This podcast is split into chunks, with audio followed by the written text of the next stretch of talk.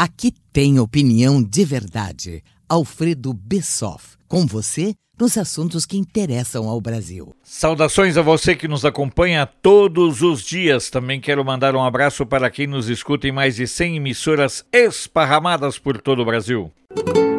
O fato de nós brasileiros termos vivido durante sempre em uma espécie de bolha, afinal de contas, aqui, tirando as tragédias causadas por governos petistas, alguns rebotes residuais de epidemias e as adversidades advindas de cheias, deslizamentos e algumas surpreendentes tempestades com ventos, levamos uma vida sem maiores contratempos. Por conta disso, sem nenhum preconceito, abandonamos hábitos e adotamos quase que o perfil cultural de consumo de nossos indígenas, que transformam a provisão de alimentos em um desafio diário. Na minha memória, sempre há uma despensa com um cabo de vassoura e linguiças enfumaçadas, aquele charmoso conjunto de latas coloridas ou outras de alumínio com espaço para etiquetagem do conteúdo. Eu nem sei mais por onde anda ou com quem ficou um tarro de barro vitrificado onde era guardada frita carne de porco e uma série de vidros de compota, onde ano após ano minha mãe fazia doces, chimias, geleias e pepino e cebola em conserva.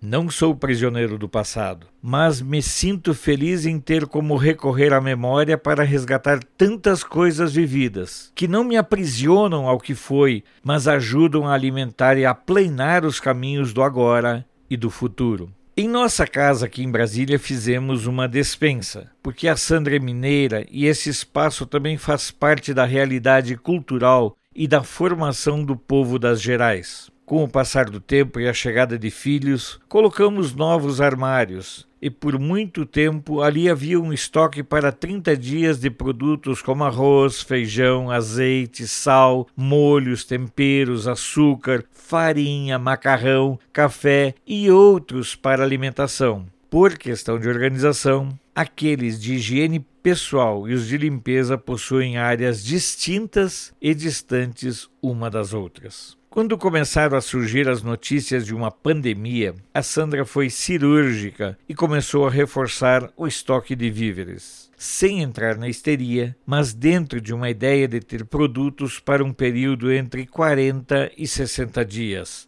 Claro que torcendo para que não falte luz, o que nos obrigaria a assar e fritar carne. Ou seja, o vírus chinês nos impôs o resgate de hábitos que nossos antepassados tinham e lembro de conversas com meu pai contando como o impacto das notícias da Segunda Guerra Mundial chegava até eles, mas eles já tinham o hábito de manter reservas, porque não havia a facilidade das compras por delivery dos dias de hoje e as próprias bodegas iam um pouco além do charque, banha, farinha, sal, arroz e feijão, sem esquecer, claro, a querosene, uns nacos de fumo e algum garrafão de cachaça. O problema é que, com a falta de hábito de se precaver, muitos de nós acabamos colocando os pés pelas mãos. Como um amigo que, morando sozinho, vejam bem, comprou 10 pacotes de arroz de 5 quilos cada.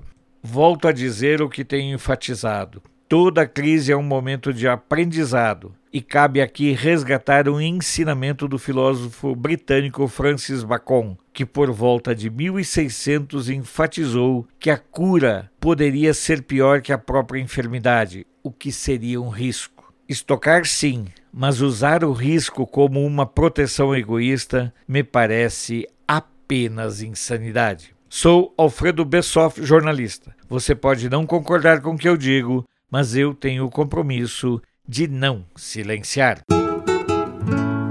Esse foi Alfredo Bessoff, direto de Brasília. Apoio Feira dos Importados, o maior centro de compras da capital federal, onde você encontra de tudo em um só lugar. Até a próxima!